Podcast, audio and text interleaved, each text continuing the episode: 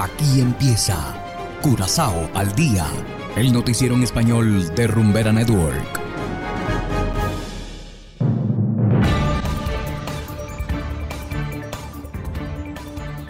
Muy buenas tardes, estimados oyentes de Rumbera Network 107.9 FM y también para quienes nos escuchan a través de noticiascurazao.com. Hoy es martes primero de marzo de 2022 y estos son los titulares. Investigación sobre caso Marnix ha concluido. Curazao conmemoró el Día de la Victoria en la Plaza Piar. Grupo de Carnaval Lushi Aventura de visita en Venezuela. Y en internacionales, presidente Biden pronunciará este martes tradicional discurso del Estado de la Unión. Esto es Curazao al día con Ángel Van Delden.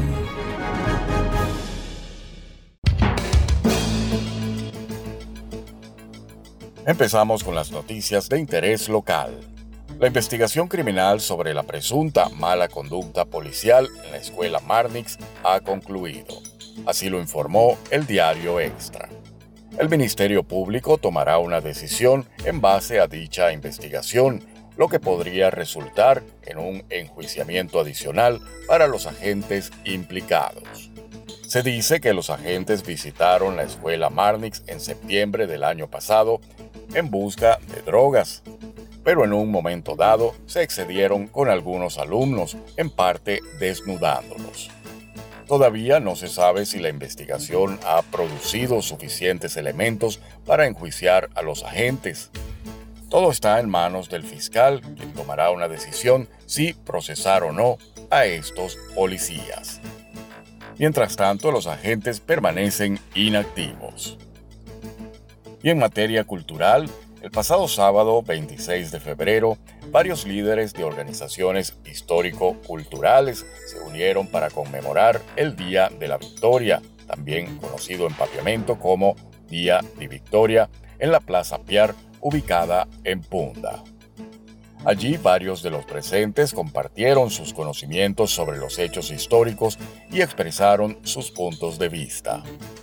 El Día de la Victoria se refiere a la fecha en que el pueblo de Curazao se organizó bajo el bando de Luis Brión y Manuel Piar para repeler una invasión inglesa. En esa ocasión los ingleses terminaron retirándose. Y tenemos más en materia de cultura.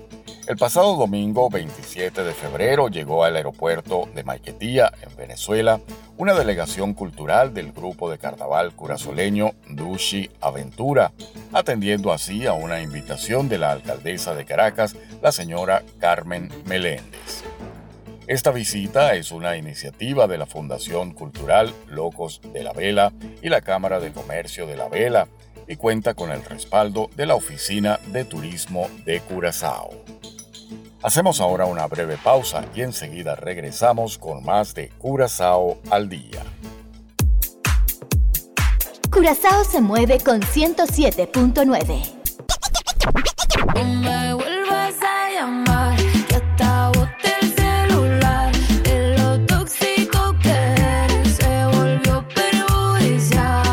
Rumbera Network. Llega a activar tu primer sentido, sentido que te atrapa. Tocaban unos DJs. ¿Cuáles? Gustavito y Tony Guerra. Back to back. Y pusieron mamazota. El sentido de la rumba y el entretenimiento. Rumbera Network.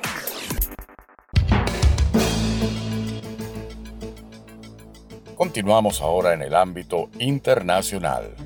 El presidente Biden pronunciará este martes el tradicional discurso del Estado de la Unión para lo cual hacemos contacto con nuestros aliados de La Voz de América. Adelante. El 1 de marzo, Joe Biden pronunciará su primer discurso del Estado de la Unión como presidente de Estados Unidos. Es una tradición establecida por George Washington en 1790 y hoy en día sigue vigente por mandato constitucional, tal y como explica el analista Javier Maza. El presidente ocasionalmente tiene que eh, dar un informe del Estado de la Unión, o sea, de la Unión Americana, de los Estados Unidos, al Congreso y establecer también en ese discurso los lineamientos principales de su línea de gobierno. La ley no exige que el presidente tenga que hacer el discurso de forma presencial, puede presentar un reporte anual por escrito, una fórmula que se utilizó durante más de 100 años en el país.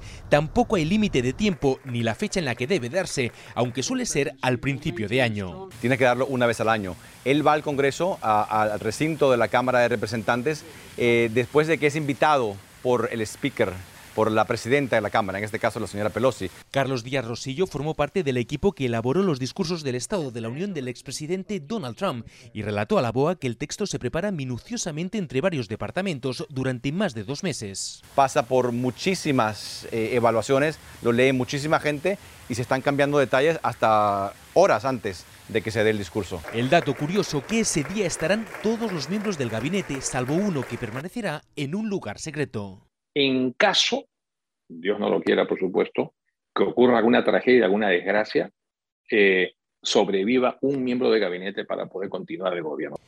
Tampoco se sabe de qué hablará Joe Biden, pero los analistas aseguran que la invasión rusa en Ucrania será el tema estrella.